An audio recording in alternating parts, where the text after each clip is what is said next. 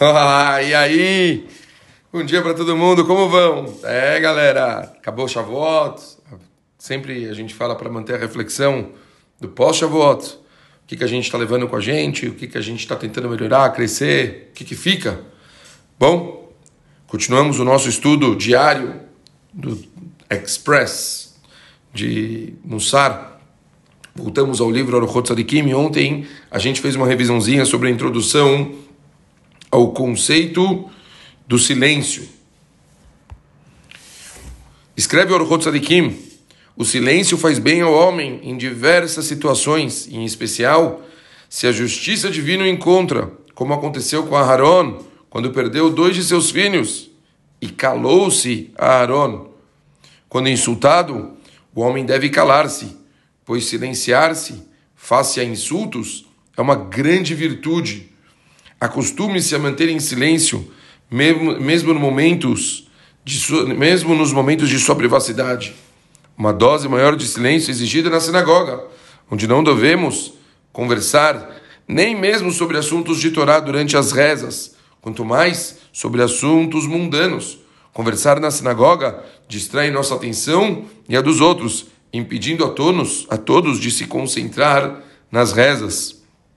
Um parênteses importante como foi falado aqui, a gente sabe muito bem, está escrito que uma pessoa que ela é insultada, envergonhada, e ela se cala e ela não responde, ela fica quieta em público, está escrito que o mérito dessa pessoa é tão grande, tão grande, escreve Rav Chaim Kanievski no livro dele, que se você for pedir uma brahá para essa pessoa, essa brahá se concretiza. Se essa pessoa ela guardou a vergonha e ela não falou absolutamente nada, e ela naquele momento der uma brahá para alguém, essa brahá ela acontece quão forte é a gente guardar, a gente silenciar e não falar, não responder. Continua o Rotzarikim. O silêncio também é importante quando estamos na presença de sábios, dos quais podemos aprender mais. Se falarmos em sua presença, os impedimos de ensinar e não crescemos em sabedoria. No entanto, se, se não entendermos algo, devemos perguntar-lhes, colocar as dúvidas. E aí, nesse caso, obviamente, o silêncio de nada vale. Falou Shlomo Amelech, um tempo para se manter em silêncio e outro para se pronunciar. Falar é produtivo em determinadas ocasiões, enquanto em outras é melhor mantermos-nos em silêncio. Se não puder encontrar alguém para te dar algum conhecimento, fique em silêncio, para não se passar por um bobo, por um tolo, visto que a língua humana é leve e está sempre pronta para a ação devemos torná-la pesada, impondo o silêncio. O excesso de palavras traz ao homem um pesado fardo de responsabilidade sobre o que ele falou, maior que qualquer fardo que possa cair por ter permanecido em silêncio. Ao ouvir um colega se pronunciar, devemos nos manter em silêncio até que conclua o que está dizendo, pois quem responde antes de ouvir diz tolices e causa embaraços.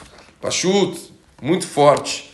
A gente, quantas e quantas vezes a gente já não falou aqui, hein? Aquela expressão que nós temos dois ouvidos, ou seja, duas orelhas e uma boca. A gente tem que se acostumar a ouvir muito mais do que a gente fala.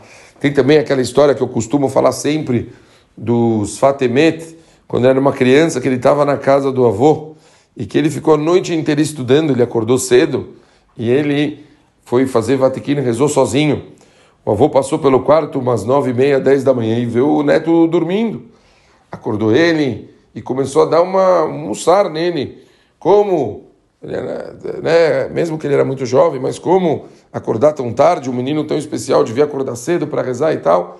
E ele ouviu em silêncio durante 30 minutos toda uma bronca, um mussar. E quando ele terminou de ouvir, ele falou para o avô: Desculpa, eu realmente acabei estudando a noite toda, isso me fez acabar é, rezando mais cedo. O avô falou, espera, mas você podia ter me avisado, você me deixou, fiquei meia hora te dando uma bronca sobre uma coisa que você não fez.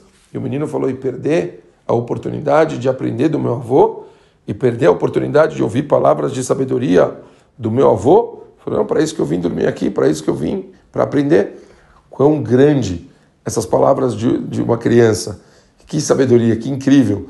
Quanto a gente deveria se acostumar a ficar ouvindo antes de falar, a gente se guardar, em vez de ficar falando um monte de abobrinha, a gente se resguardar e saber o que falar e que saia da nossa boca somente coisas pertinentes. Realmente é algo que a gente deve pensar e refletir todos os dias.